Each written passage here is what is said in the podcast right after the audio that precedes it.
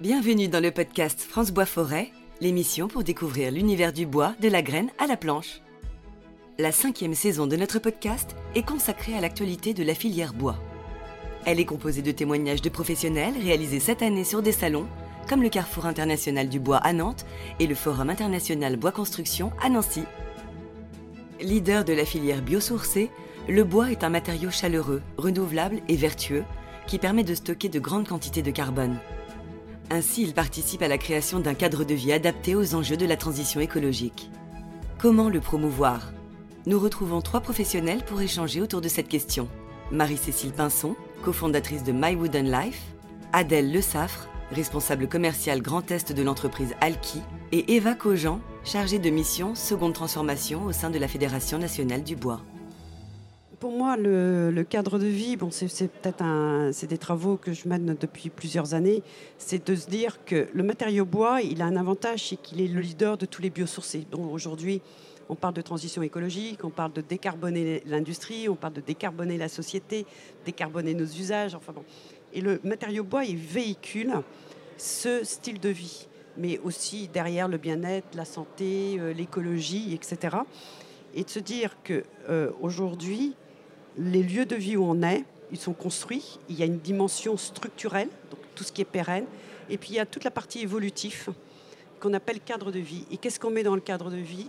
Eh ben, C'est tout ce qui est du second œuvre jusqu'à l'objet. Et c'est aussi de se dire, on construit le patrimoine de demain.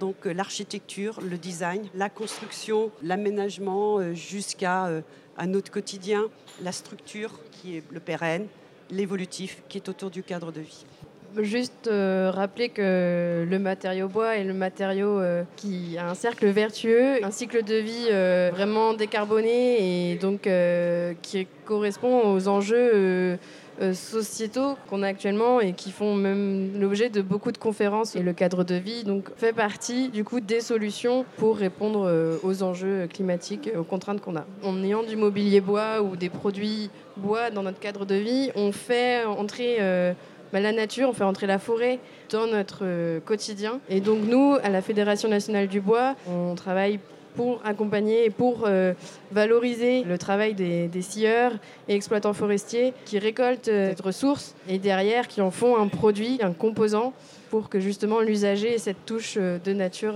chez lui. Et donc dans un esprit vraiment de respect et de valorisation de la matière, il y a vraiment un, travail derrière très très fin. Mais derrière le propos, quand tu dis toute la valorisation que peuvent faire les travaux de la FNB, ce qui est très intéressant, c'est qu'aujourd'hui, il y a tout un travail qui se fait et que j'ai la chance d'accompagner la FNB autour de cette distinction euh, la, filière, elle est très forte sur la structure, sur la charpente, sur les immeubles grande hauteur. Il y a aussi ce champ du second œuvre jusqu'à l'objet, de l'usager vers la forêt, de la constitution d'un catalogue des produits bois de France qui se met en place et qui va justement euh, intégrer ben, de la cloison, le parquet, les murs, les sols, les fenêtres, les portes, le. Un mot sur le catalogue, c'est donc un, projet qui est, qui est, en cours avec euh, Marie-Cécile.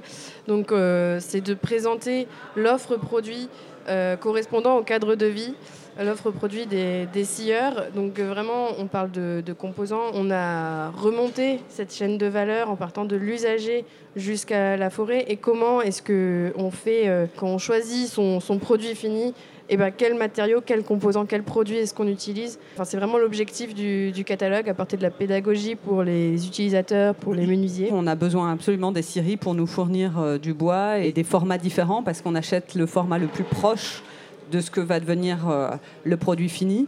Donc euh, on a forcément besoin d'être approvisionné et d'avoir quelque chose, une traçabilité sur le produit. Nous, chez Alki, on n'utilise que du chêne.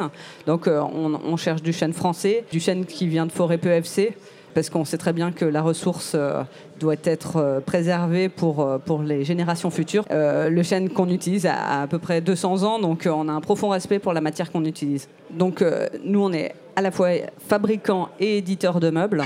Donc on travaille avec euh, Jean-Louis Ratsoki, qui est notre directeur artistique, mais on travaille également avec d'autres designers, notamment Samuel Akosheberry, euh, Patrick Norgay, euh, Formus With Love, qui sont voilà, des, designers qui travaillent pour nous sur des produits et qui nous permettent d'avoir des produits différenciants de la concurrence, en plus de notre savoir-faire et de, notre, de nos valeurs qui, sont importantes pour nous.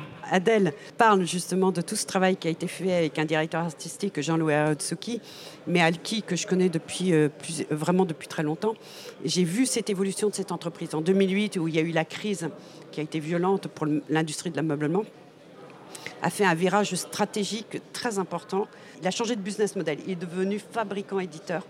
Il a travaillé la valeur ajoutée avec des designers sur les savoir-faire sur la dimension locale. Et on peut dire aujourd'hui, c'est extrêmement porteur. Donc j'ai envie de dire, si on va remonter avec tout ce travail qu'on fait avec euh, la FNB par rapport aux sieurs, moi le message que j'ai envie de dire du travail de valeur ajoutée qu'on veut faire entre l'attente de l'usager et cette industrie de transformation, aller justement vers de la valeur ajoutée travailler avec les designers, les architectes et créer des produits innovants, tant industriellement, tant techniquement, tant en énergie, euh, sur toutes les problématiques de transition écologique, c'est porteur et c'est un bon moyen d'assurer la réindustrialisation en France.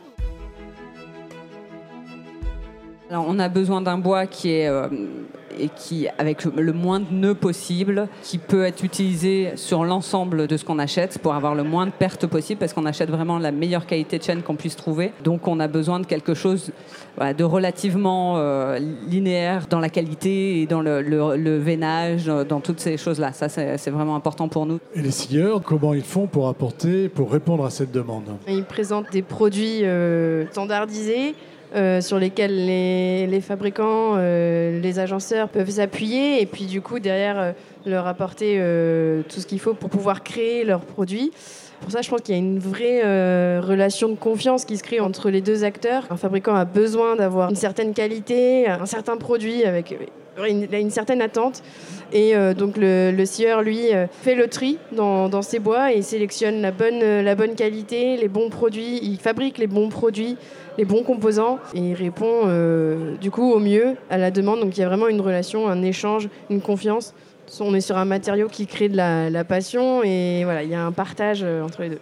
Dans ce marché du cadre de vie et dans toute la chaîne euh, de la filière bois, le scieur est vraiment un, un maillon indispensable du coup pour avoir des produits bois et pour passer de l'arbre jusqu'à jusqu'à l'usager. Oui, pour nous, c'est aussi important de valoriser donc la nature et donc dans notre mobilier, vous ressentez encore la nature, même si le produit a été travaillé, même si on est loin de la grume entière euh, euh, dans la forêt. Il y a vraiment, euh, on, a encore cette, ce sentiment d'être dans la nature. Je pense que la problématique de l'acceptabilité, elle est à tous les niveaux de la chaîne de valeur.